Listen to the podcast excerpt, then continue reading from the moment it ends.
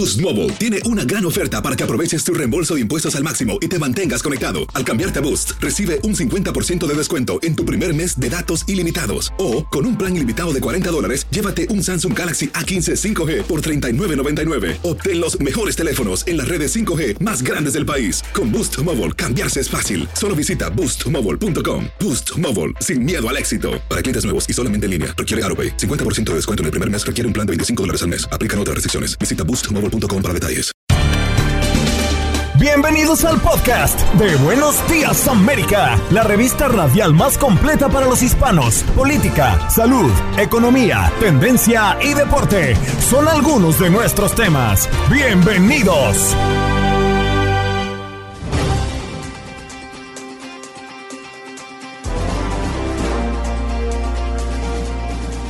Hoy en Buenos Días América tuvimos la oportunidad de hablar con Eduardo Gamarra, analista internacional que nos dio su visión sobre el polémico filibuster, ya que el actual presidente Biden, antiguo miembro del Senado durante 36 años, apoya eliminar el filibuster solo para aprobar la ley electoral. El Senado está dividido entre 50 demócratas e igual la cifra de republicanos, por lo que esa objeción prácticamente hundiría el esfuerzo reformista.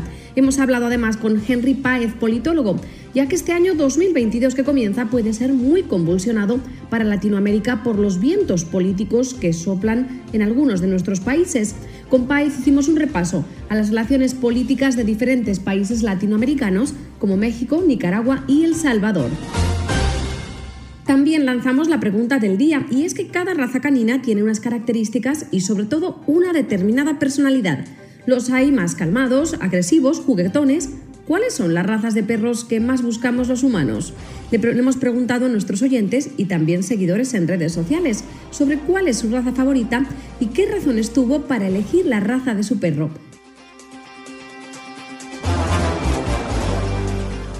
Vámonos a nuestro siguiente tema del día porque la política en Estados Unidos está movida especialmente por una costumbre o una estrategia que es bastante, bastante antigua en el país. Y es que el presidente Joe Biden, antiguo miembro del Senado durante décadas, ha precisado que apoya eliminar el llamado filibuster solo para aprobar la ley electoral pero también ha sufrido el propio mandatario un revés en estas lides, ya que los senadores demócratas por Arizona, Kirsten Sinema, y por Virginia Occidental, Joe Manchin, han rechazado eliminar el filibuster. El Senado está dividido entre los 50 demócratas y los 50 republicanos, por lo que la objeción prácticamente podría ser hundida y no se lograría el esfuerzo reformista. Para hablar de esto hemos invitado al profesor Eduardo Gamarra, quien ya es de esta casa periodística, reconocido analista internacional. Eduardo, buenos días América. Buenos días, ¿cómo les va? Encantado de saludarlos. Bien, señor, igualmente con usted. Eduardo, la primera pregunta para quienes no dominamos el tema, explicado lo más sencillamente posible. ¿Qué es el filibuster? Bueno, el, filibuster es, eh, digamos, una regla de debate por medio de la cual eh, se requieren 60 votos o dos tercios del Senado para terminar el debate sobre cualquier eh, tema, ¿no? Entonces, por ejemplo, digamos que se está debatiendo como, como hoy el tema de, establecer un cambio en las reglas de votación a nivel nacional, eh, para que cese el debate o para que se apruebe la, moción, tienen que haber 60 votos. Ahora, eh, lo interesante de esto es que históricamente, por ejemplo, un solo senador puede eh, lograr detener el debate o prolongar el debate. Han habido instancias donde, por ejemplo, senadores han leído recetas de cocina, el senador Cruz leyó eh, a, este famoso autor de niños, eh, Dr. Zeus, durante horas. O sea, puede, pueden haber senadores que, que, deciden tomar la palabra y hablan por horas y horas y horas con la intención o de que no se vote sobre una medida o de, eh, de, acelerar un voto. y el, gran tema, obviamente, en un Senado tan dividido como el que tenemos hoy, es que lograr 60 votos es muy difícil. Eh, por lo tanto, hay un gran debate sobre, si se debe terminar el, la necesidad de requerir 60 votos eh, y simplemente aprobar una medida por medio de la cual solo se requiera una simple mayoría, es decir, 51 votos. Efectivamente, Eduardo, y la gran pregunta que muchos nos hacemos es esa precisamente, porque hemos tenido casos. Recuerdo un, un senador, pero no, no su nombre, que leyó por horas fragmentos eh, de la Biblia para torpedear las discusiones de un proyecto. Sin embargo, pues somos claros, tenemos 50 demócratas, 50 republicanos y lograr 10 votos republicanos, máxime cuando tenemos dos demócratas que ya se han manifestado en contra de eliminar el filibuster, pues es prácticamente imposible.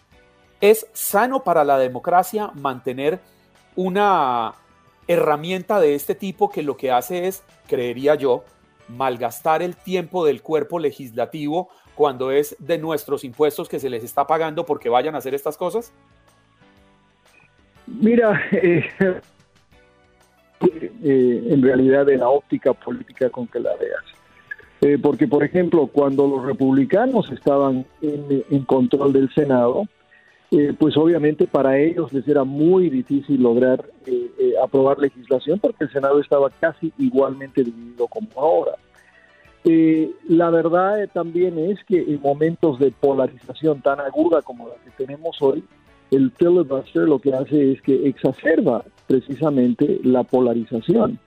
Eh, en momentos donde es muy importante aprobar legislación, por, por ejemplo, económica, urgente, que, pueda necesitar el país, el filibuster puede ser un, enorme peligro porque, como, como dije al principio, basta que un senador agarre el micrófono y esto puede prolongarse de manera indefinida hasta detener el voto o acelerarlo. Sí, y la pregunta que nos terminamos haciendo es si logrará el presidente Joe Biden una modificación temporal, porque lo que él quiere es sacar adelante las modificaciones a la ley electoral. Sin embargo, el argumento que le dan algunos en su propio partido demócrata es que lo que quiten en este momento los va a terminar afectando a ellos, el Partido Demócrata, cuando sean una minoría y cuando necesiten la herramienta. Y esa es básicamente la discusión de por qué algunos demócratas no se quieren sumar. ¿Usted le ve posibilidades, Eduardo? No, eh, no le veo posibilidades eh, con, eh, con la, la correlación que existe de fuerzas en el Senado. El senador Manson, por ejemplo, eh, no va a votar, él va a votar con, con, los republicanos. Eh, eh, de manera que no, no veo que, hay, que haya la voluntad política en todo el Partido Demócrata y peor, no hay 10 republicanos que votarían con esto. Lo que dicen muchos, y yo, yo coincido con ellos, es que, mire, estamos ya en un año electoral. En noviembre podría cambiar el, el control del, del, del del Senado y podría cambiar eh, completamente eh, el panorama actual. Eliminar el filibuster hoy para beneficiar de manera temporal a los, a los demócratas sería un enorme beneficio para los, para los republicanos eh, a partir de enero del próximo año. O sea, sería prácticamente como un disparo en el propio pie. ¿Perdón? Sería prácticamente como si se dieran un disparo ellos mismos en su propio pie. Exacto. Hablando de los demócratas. Es, es, intercambiar eh, algo que, les da un beneficio temporal. Ahora sí, uno podría decir que la legislación es tan importante, ¿no? porque es en realidad establecer unos estándares nacionales para prevenir que las legislaturas a nivel estatal modifiquen las reglas del juego electoral en beneficio del Partido Republicano, no podría decir que esa, esa legislación es lo suficientemente importante para intercambiar ¿no? Eh, el filibuster por, eso. Eh, y, a, y, a, la larga puede ser un gran beneficio a la democracia norteamericana. Esa es la posición del presidente Biden. Eh, pero pero veamos pues no yo yo yo creo yo yo yo creo que esto va a ser muy interesante esta semana van a haber una serie de diferentes intentos aún para lograr eh, que se acepte eh, esta, esta modificación a la a la estructura electoral a nivel nacional dudo que pase pero el debate va a ser fascinante. Sabe que históricamente el filibuster ha sido utilizado por décadas y décadas. Solamente eh, para no ir muy lejos, en la década de 1840, un senador por Carolina del Sur utilizó esta técnica para proteger la esclavitud, pero 100 años después lo utilizaron para impedir que los estadounidenses eh, de color negro votaran y para derrocar los proyectos de ley contra el linchamiento. Más adelante fueron utilizados para bloquear la aprobación de leyes que habrían ayudado a los sindicatos a organizar los trabajadores. La pregunta que, me hago ya para, para terminar, Eduardo, es si no se pierde mucho tiempo en materia legislativa, porque finalmente se sabe que este proyecto no va a pasar. El filibuster no tiene los votos suficientes. Entonces, ¿para qué demorar y demorar y demorar esta discusión? Estarán básicamente enviándole un mensaje a la ciudadanía, a los republicanos, queriendo demostrar, aquí nosotros tenemos el poder de hacerlo. Mira, Juan Carlos, lo, interesante de cada uno de los casos que tú acabas de mencionar es lo siguiente. En cada instancia en el que el filibuster ha sido utilizado, ha sido para preservar el statu quo. Inevitablemente hubo reformas lo suficientemente importantes que lograron cambiar, modificar, ¿no? Y donde ganó, o sea, depende en qué lado de la historia estemos. En este momento, y quizás esta es una opinión demasiado personal, eh, yo sí pienso que hay una, un intento conservador de preservar un país que ha dejado de existir, un país que ya no es una, una mayoría blanca, un país donde los republicanos a nivel nacional son la minoría, un país donde eh, es necesario proteger el derecho de las minorías a votar. Y por eso, como, como, como, como bien ilustraste, el filibuster es un instrumento preferido por los sectores más conservadores para preservar el statu quo. Por ahora creo que va a ganar el filibuster. A la larga, veamos, ¿no? Eduardo, muchísimas gracias por estar esta mañana aquí con nosotros en Buenos Días América. Un fuerte abrazo. Igualmente, Juan Carlos. Hasta luego.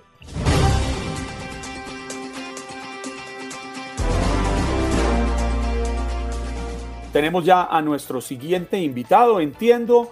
Eh, vamos a hablar de relaciones eh, políticas entre países, la situación latinoamericana, porque este año 2022, que comenzó hace un par de semanas, pues amenaza con estar muy convulsionado para Latinoamérica por los vientos políticos que soplan en algunos de nuestros países. Para hablar de esta situación, hemos invitado al politólogo Henry Páez, a quien le queremos pedir que dediquemos, Henry, con los muy buenos días, dediquemos no más de un minuto a hablar de cada país para ver si tratamos de abarcar varias de nuestras realidades. Bienvenido a Buenos Días América, Henry.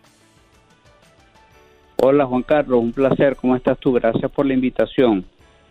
No, señor, gracias a usted por, le iba a decir madrugar con nosotros, pero donde usted está ya es pasado el mediodía, según entiendo. Se encuentra en Alemania, ¿no? Sí, acá en Alemania son las 2 y 8 de la tarde. Bueno, Henry, arranquemos con los países. En México, el presidente Andrés Manuel López Obrador completa ya la mitad de su periodo con un alza en el número de muertes violentas. La pregunta que muchos nos hacemos, ¿falló la política que él tanto ha defendido de abrazos, no balazos? Él tiene, tiene, que hacer un juego bastante porque no solamente México, sino toda Latinoamérica, como tú lo dijiste al inicio, está convulsionado. Y el tema mexicano es que hay, un, hay dos gobiernos, el paragobierno que sustenta a todas esas bandas criminales que lamentablemente han causado estragos en, en el tema político, porque han matado más de 30 este, dirigentes locales, entre alcaldes, diputados, concejales y presidentes de los consejos, este, y, no, no, no tienen, no saben cómo poder dominar ese caso. Creo que el tema de los abrazos hacia ese, a ese paraestado al cual le han dado poder es bastante difícil que pueda disolverse y la sociedad sigue, sigue a, la deriva.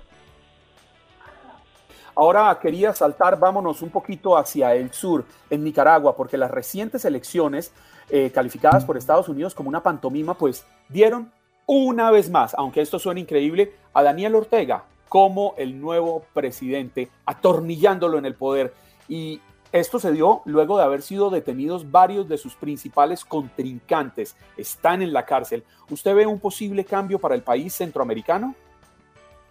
Se cayó, se cayó la llamada con Henry Pérez, pero ya Henry Páez, perdón, analista internacional, politólogo, pero ya enseguida estaremos nuevamente con él conversando sobre la situación en Latinoamérica. Es que venimos de unos países que se ubican hacia la derecha, otros países que se ubican hacia la izquierda, clara, pero pareciera que en Latinoamérica nos empeñamos en desdibujar el centro político y cada vez nos inclinamos más hacia los extremos del espectro político. Y esto pues realmente no nos lleva a ningún eh, lado, no creo yo, los extremos siempre van a ser viciosos.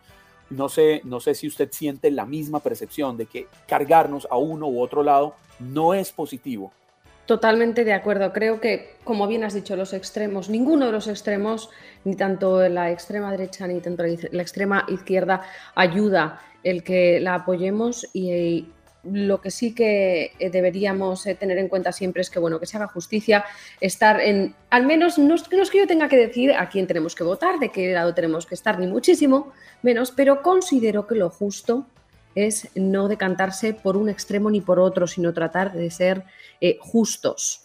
Y de hecho ibas a preguntarle al, politólogo que tenemos como invitado hoy, a Henry eh, Paez, que está en Alemania. Se ha caído la llamada, pero íbamos a preguntarle por el siguiente país, ¿verdad? Íbamos, estábamos con un minuto por país hablando con, con este señor. Creo que ibas ahora a preguntarle por El Salvador. No, íbamos, estábamos en, Nicaragua, porque las recientes elecciones dieron una vez más a Daniel Ortega como nuevo presidente de Estados Unidos. Claro, el nuevo es un decir, lleva años atornillado al poder Daniel Ortega. Sin embargo, hay quienes dicen que qué les preocupa si hace unos años los que se atornillaron fueron los de la derecha. No es que eh, preocupe el que sea el uno o el otro, preocupa que sean los dos extremos los que estén haciendo esto. Pero es que estamos viendo ejemplos de cómo nuestros países van de lado en lado, van como si fuera una mesa de ping-pong, de aquí para allá. Fíjese lo que está sucediendo en, El Salvador, un gobierno que tiene claros visos de totalitarismo donde se hace lo que dice el presidente Nayib Bukele o finalmente el que no esté de acuerdo pues empieza a tener inconvenientes. Ha habido algunas, algunos cuestionamientos abiertos desde el gobierno hacia la prensa libre, eh, impuso el Bitcoin como una moneda legal en El Salvador cuando esto realmente en un país con los niveles de pobreza del Salvador pues permitiría que uno se terminara preguntando muchas cosas. Eso hablando de la derecha. Pero si seguimos eh, en la misma región, en la región del Caribe, pues tenemos el gobierno de Cuba, eh, el gobierno o el régimen cubano que desde la década de los 60 pues viene haciendo lo que quiere y coartando cada vez más los derechos de sus ciudadanos. Y estas influencias cubanas pues han dejado mucho, mucho impacto en los gobiernos latinoamericanos, Clara. Eh, al hilo de lo que estabas diciendo, eh, mientras estamos esperando a ver si, conseguimos hablar con, Henry Paez, estabas hablando del Salvador y la incursión de la moneda en este país, de Bitcoin, perdón, como moneda eh, en este país. A mí también me pareció una locura, sobre todo por lo que mover criptomoneda conlleva, ¿verdad? Que ya lo sabemos, la de historias que tenemos y, y sobre todo, pues, conflictos delictivos, bueno. Y estaba leyendo, se ha convertido en un riesgo adicional para su perspectiva crediticia. Estaba viendo que su cartera de bitcoins habría la arriesgada apuesta de El Salvador por el Bitcoin pone en riesgo sus bonos y las arcas del Estado. Su cartera de Bitcoins habría sufrido pérdidas del 14% aproximadamente. Eso es una, locura y también es un riesgo altísimo. Lo que estás diciendo, eh, pasados eh, en septiembre de 2021, El Salvador se convirtió en esta primera nación del mundo en adoptar el Bitcoin como moneda de uso legal. Pasados escasos cuatro meses, parece que el arriesgado plan del presidente Nayib Bukele no está cosechando los resultados que él habría programado eh, con su equipo de gobierno, imagino. Y eh, dada la caída del Bitcoin en los últimos meses, por cierto te cuento que está en uno de sus niveles más bajos y que al parecer, según los expertos en criptomonedas, sería el momento de comprar, para luego cuando suba de nuevo eh, sea el buen momento de vender, la inversión directa del Estado en la criptomoneda está perjudicando a las, a las arcas públicas de El Salvador, mientras que sus emisiones de bonos llegadas a la divisa digital podría derivar todo esto en un problema de impagos tan solo a medio plazo, ni siquiera a largo plazo. Pues Tendremos que, hablar de este tema algún día con alguna, algún experto. Semanas atrás teníamos el Bitcoin en alrededor de los 60, 65 mil dólares por cada Bitcoin. La última vez que lo vi, confieso que no lo he visto en los últimos 4 o 5 días, pero la semana pasada estaba más o menos en 42 mil. ¿Ha seguido bajando de ese nivel?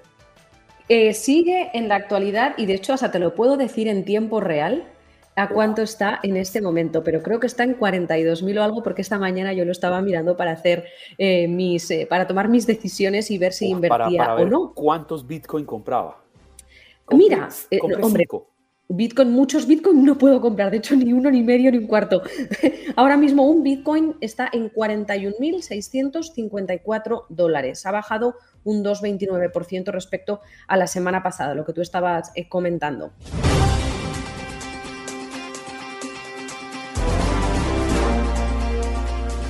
Todos en algún momento hemos tenido una mascota o queremos tener una mascota o tenemos una mascota, especialmente el bien llamado mejor amigo del hombre, el perro. Y para esto hemos invitado a Carolina Fernández. Clara, ¿cómo es que se pronuncia lo que es Carolina?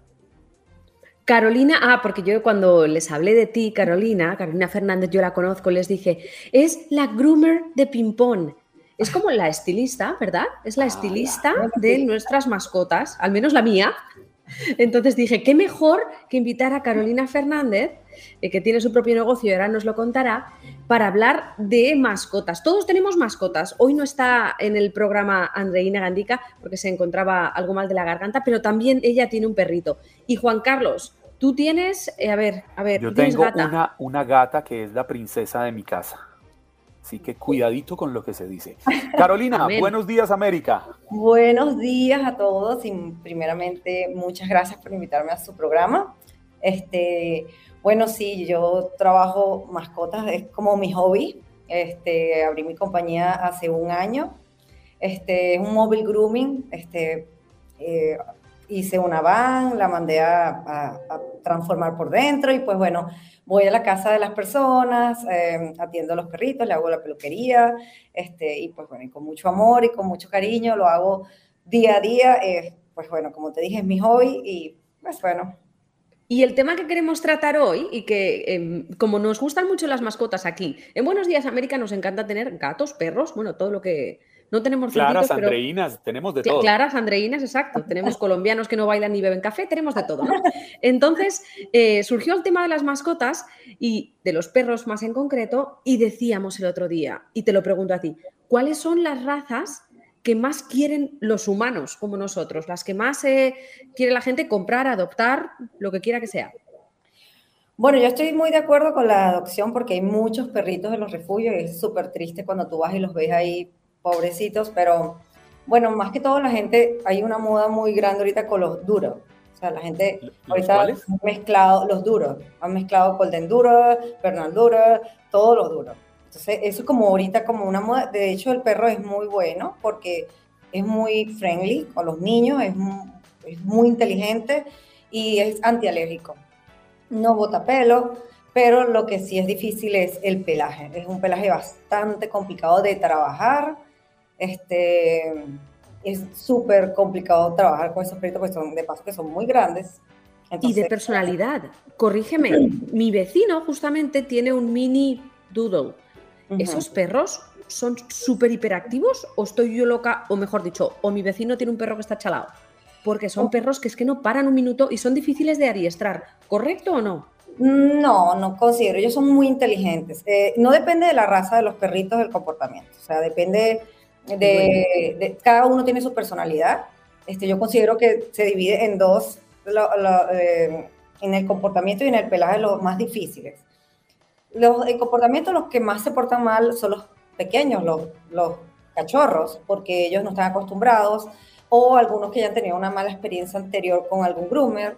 Este, eso para mí son los más difíciles, los, los puppies. De verdad, uh, difícil de acostumbrarlo. Entonces, es recomendable decirle al dueño que se lo haga más, más frecuente para que él vaya acostumbrándose a la persona y que sea una persona, porque cuando cambian de, de, groomer, de verdad es difícil, eh, para ellos es, es difícil, entonces nunca terminan de acostumbrarse. Y el segundo punto es el pelaje. Y los más difíciles para mí son los Golden Dura, todos los Dura, todos, los Bernard Dura, Golden Dura, todo lo que Porque tienen muchas capas, ¿verdad? Y sobre todo ese pelo tan esponjoso, así. Sí, muchas capas, sí, son doble capa, sí, doble capa, sí. Son difíciles. Madre mía. Y luego, ¿qué perros dirías que son los más, eh, ¿cómo decir, sweet, los más eh, simpáticos, mm, los que mejor, con los que mejor tratan los niños? Los perros de dos patas. sí. No, bueno, yo... Adelante, ¿con cuáles son los mejores perros? Yo considero que cada perrito tiene su personalidad, como le digo. Este, hay, hay, no, sé, hay perritos que son, eh, por ejemplo, Golden Dura en miniatura y son sweet con los niños y hay otros que no, que sencillamente no, no les gusta que lo carguen, no les gusta que lo toquen. Yo he hecho muchos Shih que que por lo general cuando están con los dueños son una diferente a cuando están solos conmigo. Entonces yo digo, oh, eh, por ejemplo, ayer hice una Shih pequeña y ella no le gusta que la carguen delante de los, de los dueños. Y que no, ella no le gusta que la cargue, yo le encantaba cargar y me encantaba morder. Hablando de dificultad de peinar, uno que me viene a la cabeza, los Pomerania. Esos perros no son bien difíciles de peinar porque tienen el pelo así, pues mira, como Juan Carlos ahora mismo, pero multiplicado por 10 de largura, digo, y sale así, ¡chum! disparados todos los pelos, ¿verdad? ¡Wow! Esos perros son súper difíciles. Los huskies siberianos, los German Shepherd, esos perros son, el pelaje es horrible, horrible porque cuando tú estás secando, los pelos vuelan por la van como algodón de azúcar. Es algo como que oh, tienes que usar lentes y eso, pero los, los Pomeranian tú los peinas y con el cepillo va saliendo el, el, pelo el pelo viejo, el pelo ya... Y pues bueno, Oye, la streaming y, no es tan difícil. ¿Y qué tal la personalidad? Porque en mi edificio, estoy pensando razas de perros que tenemos en nuestro edificio, ahí en Miami. Lo que más veo son vecinos con eh, bulldogs de todas las nacionalidades, francés, inglés, yo no sé si hay también turco, pero bulldogs y eh, Yorkshires. El mío, ya sabes, Pimpón es un Yorkshire. ¿Qué perro es más simpático y más fácil de tratar? ¿Los Bulldog como raza o los Yorkshire? Wow, em, es que son totalmente diferentes. Yo adoro los Yorkshire, me encantan. Son súper fáciles de hacer, son súper sweet. Este, hay unos que no les gusta que le limen las uñas, hay otros que no le prestan atención, pero eh, los bulldogs también son perritos lindos. Lo que pasa es que son pesados y para montarlos en la mesa son pesados. Este, y pues bueno, nada, yo supongo que, que cada uno tiene su personalidad. También como los eduques, me imagino, ¿verdad? Porque al fin y al cabo, cuando recoges un cachorrito, mucho dependerá de, del dueño y de la educación que le des al perro. El mío tiene educación alemana, o sea, yo le llevé poco menos que a un internado alemán. Es espectacular. Educación alemana. Educación alemana, como niño de internado en Alemania. Tú sabes en España, típico que te amenazaban de, pequeña, si te portas mal te voy a meter en un internado en Alemania. Pues lo mismo le hice yo a Pimpón. Y es un pues santo yo estuve, en un, yo estuve en un internado, no en Alemania y no me funcionó.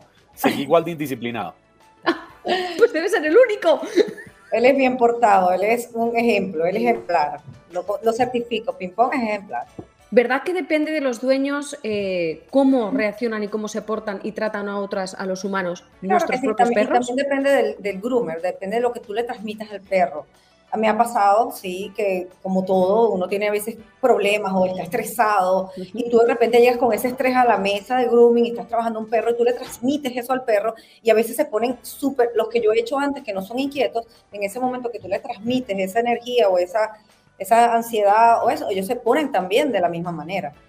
Bien importante elegir la groomer correcta. Por eso cuando yo encontré a, Carolina, que la conocí en un parque, de hecho, ¿verdad? Que nos, nos encontramos y ella me habló de sus servicios y a mí me gustó porque es muy cercana, porque trata a los perritos como si fuera, y creo que es bien importante, y me pasó que llevé a mi perra a una cadena em, muy conocida, una tienda nacional en Estados Unidos, y el perro salió, o sea, escopeteado, que decimos en España, muy, muy asustado y no lo he podido volver a llevar a, esta tienda a cortar el pelo. ¿Por qué? Porque lo metieron en una jaula con cinco perros grandes. En nuestras redes sociales eh, nos dice Yanira Gómez, eh, Carolina, esto va para ti. ¿Cómo limpiar los dientes de los perros? ¿Los huesos grandes o los juguetes masticables ayudan? Eh, sí ayudan, sí ayudan. También hay un líquido que lo, lo, disuelves en, su agua que toma y eso le, disuelve las piedritas de los dientes. Es bueno eso lo venden en Amazon. Eh, Solo para perros, ¿no? Para nosotros no. Para, no, para perritos nada más. Y, pues, y bueno, darle sus dienticos, por lo menos, bueno, si tienes tiempo, porque la cuestión aquí es de tiempo, por lo menos cepillarle sus dienticos una vez al día para quitarle la, el sucio y no se le forme el sarro. ¿Tienes alguna pregunta, Juan Carlos? Porque otra persona de redes sociales nos pregunta. Vamos con, lo que, con los comentarios en las redes sociales, Clara. Ajá. Eugene Cabral dice: ¿Qué se podría decir de los perros Pitbull? ¿Son juguetones? Es, depende de cómo los, los críos y depende de las experiencias que hayan tenido, porque hay muchos que están por lo menos en los refugios y tú los vas a ver y dicen que son agresivos. ¿Por qué? Pues los han utilizado para peleas, los han, les han, los han golpeado, los han tratado muy mal. Pero normalmente he tenido clientes muy pocos, y son súper sweet. Parece mentira, pero tú dices, ay, tengo miedo, lo ves la cara y tú dices, uy, no, pero son sweet, son toscos como... Sí, pero es que la fama de los pitbull es muy mala, pero lo que tú dices, un pitbull bien educado, bien entrenado desde pequeño, probablemente, y sobre todo que no ha sido maltratado, pues va a tener una personalidad afable igual que cualquier otro perro, ¿no? Igual, que, igual que cualquier ser humano. Trate un ser humano a los golpes, a las patadas y eso va a recibir. Sí, exactamente. Totalmente. Sí, sí. ¿Tu gatita qué? ¿Cómo? ¿Tu gatita qué? Cuéntanos un poco cómo es. Eh, eh, por, usted muy bien habló. Mi gatita, mujer femenina, es temperamental. Oh. Es brava cuando quiere. Los gatos son así. es una señorita. Óigame, Carolina, ha habido una discusión recientemente sobre el cuidado de los perros, porque el, más, más, más que de los perros, de nuestras mascotas, porque hay quienes dicen que las mascotas no deberían ser tratados como un hijo más, como un integrante más de la familia. Yo me niego a eso. Yo también. Mía, que es la gatita de mi casa, para mí es, como les digo yo a todo el mundo, yo tengo tres hijos varones y una hija peluda niña. Y, y yo veo por los ojos de esa gatica. Yo creo que si uno va a tener un animal, es para quererlo, para cuidarlo, para protegerlo, para darle lo mejor porque creo que eso es lo que habla bien de nosotros como especie, como seres humanos. Tal cual, como tú lo dices. Yo también considero que mi perro es un miembro más de la casa, un, es un hijo más para mí. Este, ellos son muy inteligentes, ellos saben. Ellos, él es tratado tal cual como mis hijas. La mayoría de los clientes que tengo tratan a sus perros como un miembro de la familia más. Y ellos son un miembro de la familia más. Estoy totalmente de acuerdo con eso. O sea, yo, yo quisiera preguntarle, cuánto vale el servicio de cuidado de un perro y cada cuánto se le debe hacer? Este, es depende también del, de la raza, porque hay perritos de, de, bajo mantenimiento y hay perritos que realmente cuando tú vas a comprar o, o, o, ¿cómo se llama? O adoptar un perrito, tú tienes que tomar en cuenta muchas cosas. Cuando compras un perrito de pelaje, largo, tienes que saber que tú mensualmente tienes que hacerle mantenimiento a tu perrito. Cortarle las uñas, cepillarle los dientes, bueno, yo se lo hago, limpiarle los oídos, este, cortarle el pelo, bañarlo, hacerle la glándula, secarlo y mantenerle su pelaje siempre a, tiempo, porque le hace nudos, le da dermatitis, le da hongos en la piel, entonces siempre tienes que mantenerlo. Los perritos, si quieres un perrito que no tenga tanto mantenimiento, este, puedes tener un Jack Russell, son perritos de pelo corto, un pitbull, un bulldog. pues. ¿Y los, ¿Y los perritos estos, cómo es que se llama el chiquitico que usted tiene, Clara? Yorkshire. Yorkshire. ¿Esos son perros que requieren mucho o poco mantenimiento?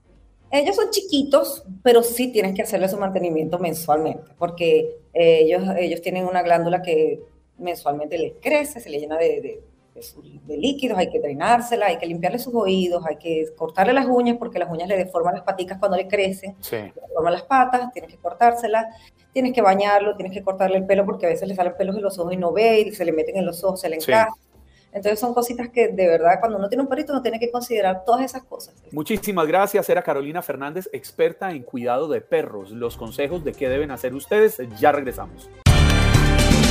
Estás escuchando el podcast de Buenos Días América, la revista radial más completa para los hispanos. Escúchanos en las diferentes plataformas: Euforia, Spotify, TuneIn y iHeartRadio. Tu DN Radio. Vivimos tu pasión.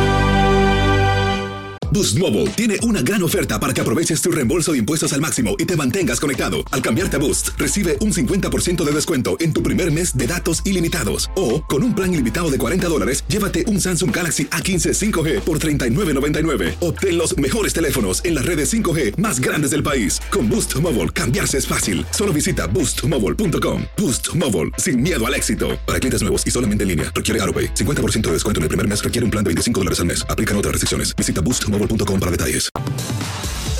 Como dicen los grandes, la liga se gana partido a partido. Partido a partido. En Buenos Días América, Contacto Deportivo.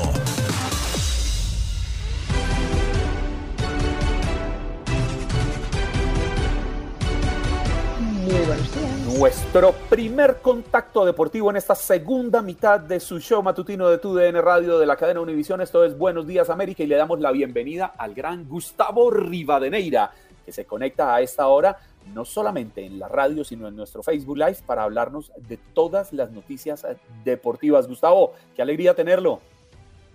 ¿Qué tal, Juan Carlos? Clara, los saludo con mucho gusto. También eh, a toda la gente que sigue pues este espacio a, través de tu N Radio y todas las sintonías. Pues vamos a hablar primero, Juan Carlos Clara, de la NFL, porque ya terminó la ronda de comodines y ya están prácticamente listos los juegos divisionales que se llevarán a cabo el próximo fin de semana. Ayer por primera vez en la historia hubo un juego de lunes por la noche en el SoFi Stadium. De hecho, en ese estadio es la sede del Super Bowl la casa de los carneros de Los Ángeles y de los cargadores de, Los Ángeles, de los Rams y de los Chargers. Y ayer los Rams no tuvieron problema para vencer sin problema a los Cardenales de, Arizona. Y con este resultado, donde prácticamente se definió desde la primera mitad, pues ya están listos los cruces para el próximo fin de semana. Los Rams van a enfrentar a Tom Brady y a los Bucaneros de Tampa Bay, que Tom Brady este fin de semana como siempre, no tuvo problemas para vencer a, su rival, es una locura. A Brady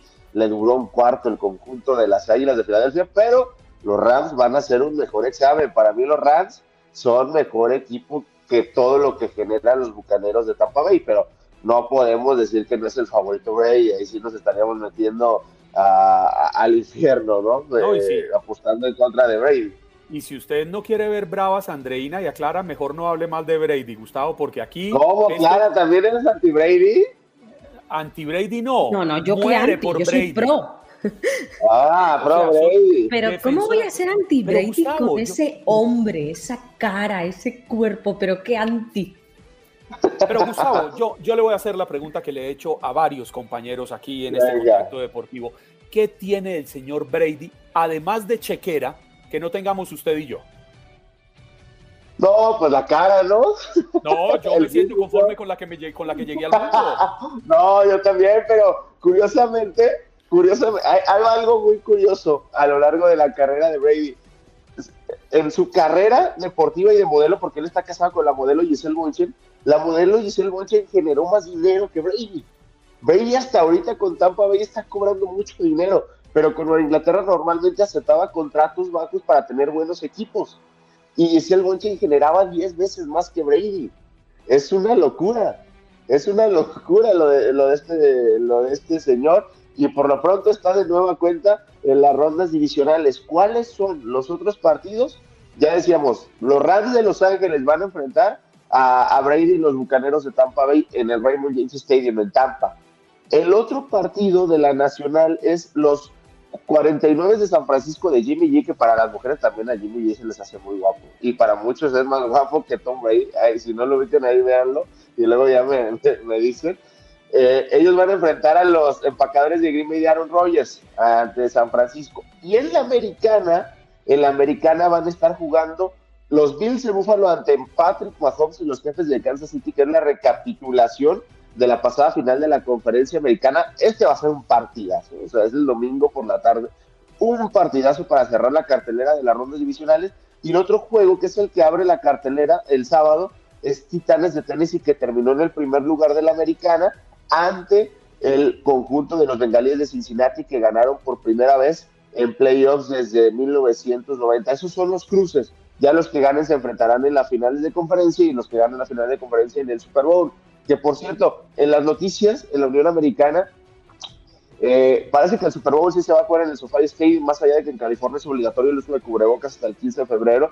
El Super Bowl es el 13, pero ya como que se han calmado las aguas respecto a ese tema. Se hablaba mucho del estadio de los Vaqueros de Dallas como alternativa en Arlington, Texas, pero parece que será el SoFi Stadium, la casa de los carneros y los Chargers no se moverá esa sede. Pero va a ser con uso obligatorio de cubrebocas. ¿Qué cree usted, Gustavo? Yo creo que sí, ¿eh? Yo creo que sí, porque si en California el uso de cubrebocas es obligatorio hasta el 15 de febrero, yo, yo creía que sí. Aunque sí te voy a decir una cosa, ayer en el juego de los Rams que fue en ese estadio, en el sofá sí no me fijé, pero qué buena pregunta hiciste. Ahorita voy a meter a, a ver highlights de ayer para ver si la gente estaba respetando esa situación y lo platicamos en el siguiente segmento, pero fue una pregunta interesante porque lo reitero, es obligatorio el uso de cubrebocas en California hasta el 15 de, febrero. ¿Le parece bien si arrancamos con la NBA y dejamos la telenovela Djokovic para finalizando este segmento? Perfecto, porque ayer, eh, Clara, hubo mucha actividad de la NBA por el día de Martin Luther King. Normalmente en estos días festivos en los Estados Unidos hay NBA todo el día y hubo partidos realmente atractivos. Ayer en un partidazo que por cierto ya estuve viendo el hit de Miami, se coloca en primer lugar de la conferencia del este al vencer al conjunto de los Raptors de Toronto 104-99. Pero bueno, en cuanto a más resultados, el día de ayer, eh, quienes abrieron la cartelera del día de Martin Luther King fueron los Celtics de Boston. Eh, en el TD Garden vencieron 104-92 a los Pelícanos de, de Nueva Orleans. Los Hornets de Charlotte le pegaron 87-97 a los Knicks de Nueva York. Wizards dio una de las sorpresas del día al vencer 117-98 a uno de los favoritos, 76ers de Filadelfia. Los Toros de Chicago se están desinflando, cayeron 119-106 ante los Grizzlies de Memphis. Y en la gran campanada del día, los Hawks de Atlanta de Trey Young eh, vencieron a los campeones a 121-114 a los Bucks de Milwaukee con todo y Giannis Antetokounmpo, ya lo decíamos, el hit de Miami eh, venció 104-99 a los Raptors de Toronto, los Mavericks vencieron 104-102 al Thunder de Oklahoma y el juego que cerró la cartelera de Martin Luther King fue eh, los Lakers de Los Ángeles, dando también una sorpresa del día venciendo 101-95 al Jazz de Utah y sobre todo viniendo de atrás, claro, de la mano del rey LeBron James. ¿Cómo están las posiciones en estos momentos? En la conferencia del Este, Chicago sigue siendo el primer lugar, segundo el Heat de Miami y tercero los Nets de Brooklyn. En cuarto los Cavaliers de Cleveland, que han tenido una gran temporada. En el oeste, en primer lugar está Phoenix, eh, con 34 victorias y 9 derrotas. Segundo lugar, los Warriors de Golden State, que ayer no jugaron, pero hoy son de los dos partidos que habrá. Warriors va a enfrentar a los Timberwolves de Minnesota, así que Hoy por la noche habrá que disfrutar de Stephen Curry. En tercera posición están los Grizzlies de Memphis y en cuarto lugar así está el Jazz de Utah. Y bueno, así está la situación dentro del básquetbol de la NBA que cada vez se pone muy atractivo y obviamente resaltando lo que está haciendo Chicago y sobre todo el hit de Miami. Ahora sí, la telenovela que nos ha tenido en ascuas los últimos días, el gran Djokovic, uno de los mejores jugadores en la historia del tenis mundial, finalmente fue deportado de Australia. ¿Ya salió? Ya, como delincuente, o sea, ah, con todo el policías. ¿Y para dónde se fue? Creo, creo que para Serbia. Pues para, Dubái. Tengo entendido que fue para Dubái.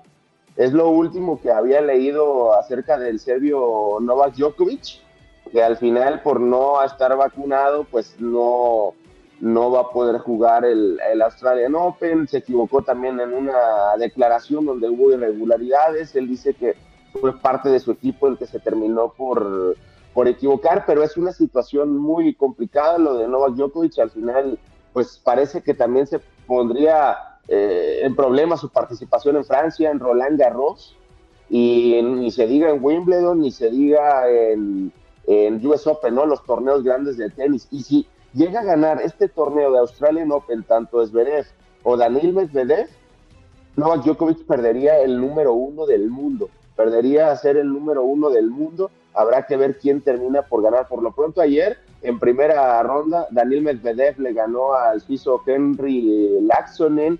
Y para el día de hoy, hay mucha actividad para el día de hoy. Sueltan a Rafa Nadal, que pues se convierte en el máximo favorito para llevarse este torneo. El gran favorito era Novak Djokovic de lejos, de lejos, de lejos para ganar este torneo, pero ahora sin Novak Djokovic, pues es Rafael Nadal.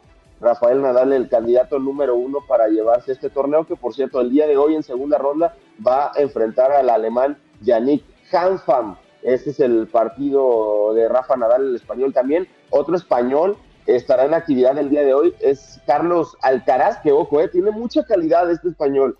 Carlos Alcaraz, a mí me gusta mucho, es 31 del mundo, pero podría dar una de las campanadas de, de, del Australian eh, Open. Va a enfrentar curiosamente un serbio, Lajovic, el día de hoy. Retini, el italiano, contra Kozlov. Son los partidos a seguir el día de, hoy en, en, el Australian Open, pero, sin el gran favorito Novak Djokovic. Pero, Gustavo, entiendo, y corríjame si estoy equivocado, y dándole la bienvenida a nuestro gran César Procel, que se conecta desde Houston, porque este es un tema que también lo ha tenido a él atento la última semana. Entiendo que todo parece indicar que como vamos, Djokovic no podría jugar el Roland Garros en Francia porque el país tampoco está interesado en esta, en esta telenovela y parecería no querer darle largas como sucedió en Australia. Mira, los torneos, por ejemplo, el Australian Open, Roland Garros, Wimbledon, todos quieren a Djokovic. Todos. Los que no lo quieren son los países. Son los países. Eh, eh, Francia, pues vamos a ver qué sucede. De hecho, también ya salió Madrid, que para el Mutua Open, etcétera, etcétera, pues van a pedir algunos requerimientos, pero fíjate que ayer yo lo platicaba con Luis Quiñones en el programa del vestidor de TUDN Radio y nos dábamos con todo porque pues yo soy de los que piensan que no han tratado de la mejor forma a, Djokovic. Para mí es una discriminación lo que le están haciendo. Es una opinión muy personal sobre el Joker. Y, hubo gente que pensaba igual que yo y gente que pensaba igual que, Luis Quiñones, pero la verdad es una novela muy, pero muy eh, complicada. Yo soy de los que piensa que no trataron como persona al final a, Novak Djokovic. No todo el 100% de la población está vacunada. Yo creo que una prueba PCR bastaba y al final agarraron al producto perfecto. A Djokovic, que sabemos que es rebelde, que le gusta eh, la polémica, y agarraron al producto perfecto para irse encima. Agarraron, y ojo, eh, para Djokovic, han movido el tenis, ha movido el tenis como nadie lo ha movido, ¿eh? Fíjese que si usted va a entrar a Estados Unidos y no está vacunado, no le permiten entrar. Porque es que hay reglas que son claras, las reglas se cumplen. Yo he puesto el mismo ejemplo de, del torneo de Wimbledon. El torneo de Wimbledon se juega vestido de blanco. Si Djokovic se quiere poner una camiseta roja porque su patrocinador le paga para que use una camiseta roja, le van a decir, no señor, las reglas se cumplen. Mi querido César, ¿lo trataron bien o mal a Djokovic? Eh, mira, es una situación, eh, es respetable, buenos días antes que nada a todos, Gustavo, Clara, Juan Carlos, es respetable que no quiera vacunarse, si él no se quiere vacunar es muy su problema y se respeta, pero también es respetable que ciertos países tienen normas y reglas que se tienen que seguir y él no es nadie especial a nivel mundial, eh, como, como persona, como mortales que somos, él no es nadie para decidir que él puede romper esas reglas. Si Australia no te quiere porque no te vacunaste, pues no puedes ir a Australia y se acabó. Si en Francia le ponen las mismas eh, reglas a nivel país y no dejan participar en el torneo Roland Garros porque no se quiere vacunar, está, tiene que seguir las reglas. O sea, simplemente es, es una situación de no es tu país, no es tu casa, sigue las reglas. No solamente, no solamente el COVID-19, hay países donde si usted va de regiones donde puede estar expuesto a la fiebre amarilla, si no está vacunado con 14 días de anticipación, no lo dejan entrar a esos países, no solamente el COVID-19. Es, correcto, es correcto. O sea, cada país tiene sus reglas. Y si Estados Unidos te está diciendo necesitamos una prueba de COVID-19 24 horas antes de que eh, vengas al país, estés vacunado o no, tienes que seguir las reglas. Si no son 24 horas antes y a ver cómo le haces, eh, digo, no me deja mentir clara, si estás en España y no encuentras el lugar, vas a tener que cambiar el vuelo, pero las reglas son las reglas. Exacto, estoy muy de acuerdo. Muchísimas gracias por conectarse. Le mandamos un fuerte abrazo y nos vemos a la próxima aquí en Buenos Días América. un abrazo y a ver qué sucede con Djokovic, pero ojalá pueda jugar Roland Garros, ojalá encuentre algo de respeto, no le, yo soy el que piensa así. Pero buenas, buenos días, abrazo y se les aprecia. Y aquí, mi, y aquí, mi querido Gustavo, defendemos el derecho a expresar las opiniones de manera respetuosa y clara. Todas son bienvenidas. Fuerte abrazo, Gustavo. Abrazo. Don César Procel, ahora sí. Oiga, ¿cuándo se bajó esa barba, hermano? Fíjate que, curiosamente, el sábado, según yo, me estaba haciendo una delineación en el bigote y tenía la maquinita, pero esa maquinita que ya tenía como 15 años con ella y nomás de repente a media cortada, ras, se descompuso. No, no me quedó otra opción más que, pues, ni modo. Ah, te hiciste adolescente a la fuerza. no le quedó otra opción que delinearlo todo. Dije, ni modo, vamos a tener que deshacernos de todo y, este, y a ver cómo me veo sin maquillaje. ¿Y cómo lo prefiere la esposa, César? Ya me dijo que con barba. Ah, bueno, entonces. ¿Sí? Me dijo que con barba, yo no entiendo, o sea, yo la verdad, no sé, no, no. Fíjate que a raíz de que bajé esas, 25 libras para volar en, avión, creo que ya se me bajó un poquito también la papada, entonces ya se me ve un poquito más de quijada, ya empieza a funcionar más, pero no sé. ¿Cuántas libras tengo que bajar para que se me vea la quijada?